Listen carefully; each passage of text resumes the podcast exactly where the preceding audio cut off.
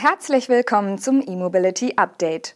Heute ist Montag, der 10. Oktober. Die Sendung wird Ihnen diese Woche präsentiert von Mennekes, Ihrem Partner für intelligente E-Mobility Ladelösungen. Und mit diesen Top News starten wir. NIO feiert Markteinführung in Berlin. Produktionsstart für den Tesla Semi. Honda präsentiert Design seines Elektro-SUVs. Aral baut Schnelllader bei Rewe.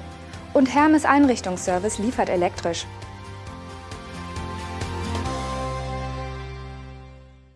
Der chinesische Elektroautohersteller NIO hat am Freitag seine Markteinführung in Europa gefeiert. Und zwar mit einem großen Spektakel im Berliner Tempodrom.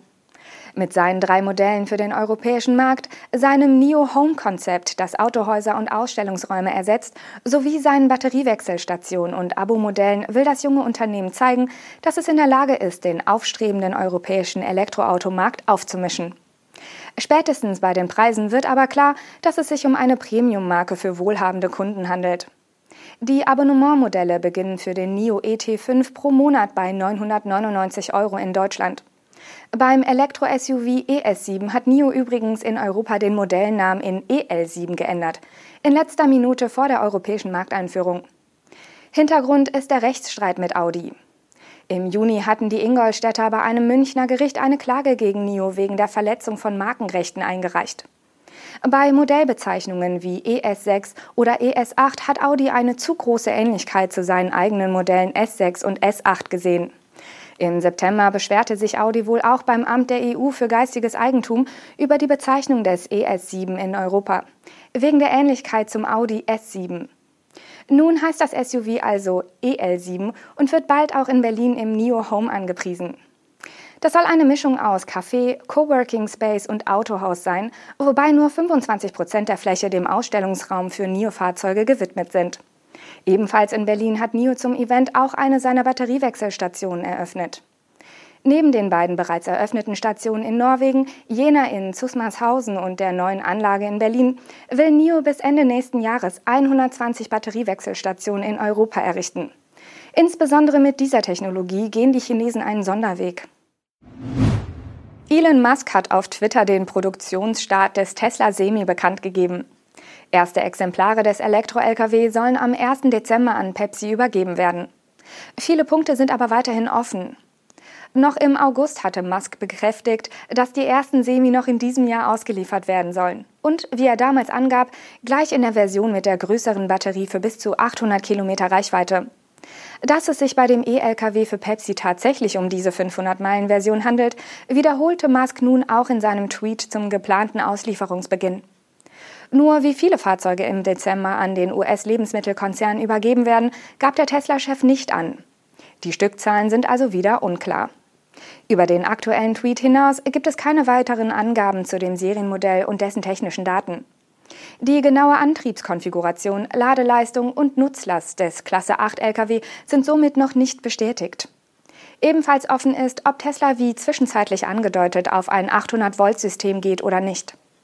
Da noch nicht bekannt ist, dass die geplante Serienproduktionslinie für den Semi in der Giga Texas in Austin in Betrieb ist, dürften die Fahrzeuge für Pepsi wohl noch aus der Pilotanlage in Nevada kommen.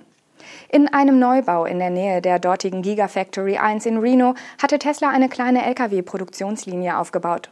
Laut US-Medien für immerhin fünf Fahrzeuge pro Woche.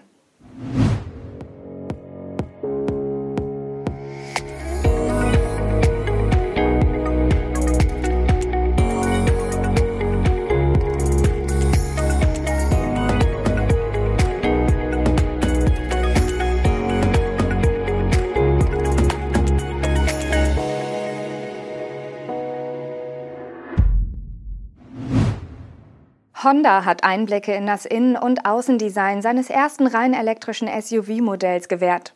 Der Prologue wird auf der Ultium-Plattform von General Motors aufbauen und 2024 in Nordamerika auf den Markt kommen.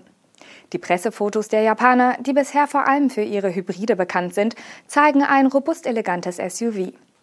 Bisher war über den Prologue nicht viel mehr bekannt, als dass er ab 2024 zu ersten Kunden rollen wird.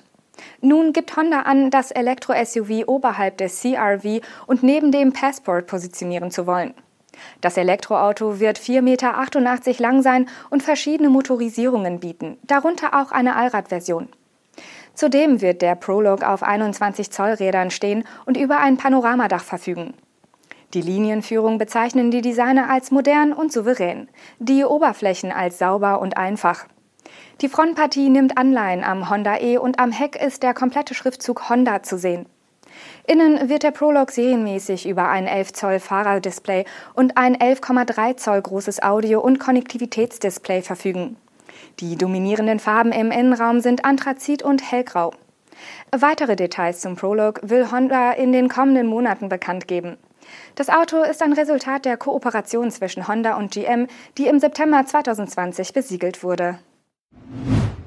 Rewe und Aral Pals haben eine Kooperation geschlossen, um das Schnellladerangebot an deutschen Rewe-Märkten auszubauen. Bis Ende 2024 sollen 180 Märkte mit High-Power-Chargern ausgestattet werden. Die Partner prüfen sogar eine Ausweitung der Kooperation auf bis zu 600 Filialen. Dabei soll es sich um 150 kW Ladesäulen handeln, wie es in einer Rewe-Mitteilung heißt. Je Markt sollen mindestens zwei Schnellladesäulen mit jeweils zwei Ladepunkten entstehen.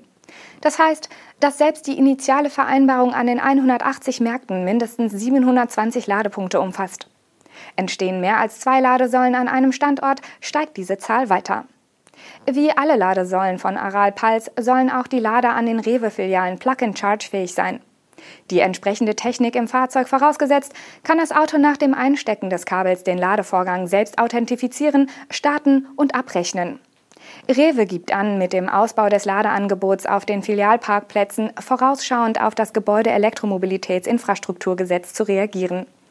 Dieses sieht vor, dass ab 2025 alle nicht zum Wohnen genutzten Gebäude mit mehr als 20 Stellplätzen mindestens einen Ladepunkt ausweisen müssen. Übrigens arbeitet Rewe bei der Ladeinfrastruktur auch mit anderen Ladestationsbetreibern wie NBW und Allego zusammen.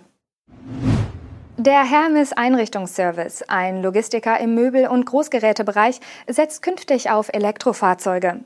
So will HES bis 2025 in allen deutschen Großstädten die rein elektrische und damit emissionsfreie Auslieferung einführen. Bis Jahresende kommen dazu die ersten 37 E-Transporter in die Flotte. Die ersten sieben Fiat Educato hat Hermes Einrichtungsservice bereits in Empfang genommen. Dabei handelt es sich um das Fahrgestell mit 79 Kilowattstunden großem Akku. Die Reichweite liegt bei bis zu 290 Kilometern, was HES nach eigenen Angaben bei ersten Testeinsätzen bestätigen konnte. 30 weitere Fahrzeuge sollen bis Jahresende folgen. Alle 37 Fahrgestelle verfügen über einen beim Gewicht und CW-Wert optimierten Kofferaufbau. Die sogenannte Lightstar EcoBox von Junge soll mit dem geringeren Gewicht und der optimierten Aerodynamik den CW-Wert um bis zu 40 Prozent senken. Wir sind mit zwei unserer langjährigen, leistungsfähigen Partner ins Gespräch gegangen und haben gemeinsam schnell erkannt, dass wir ein sehr nachhaltiges Fahrzeugkonzept verwirklichen können, das perfekt zu unseren logistischen Anforderungen passt, sagt Ulrich Koch, der bei HES für Einkauf und Fuhrpark verantwortlich ist. Hermes ist Teil der Otto-Gruppe und liefert seit über 50 Jahren Möbel- und Elektro-Großgeräte an Endkunden aus. Das war unser E-Mobility Update am Montag, präsentiert von Mennekes, Ihrem Partner für intelligente E-Mobility-Ladelösungen. Wir wünschen Ihnen einen guten Start in die neue Woche. Bis morgen.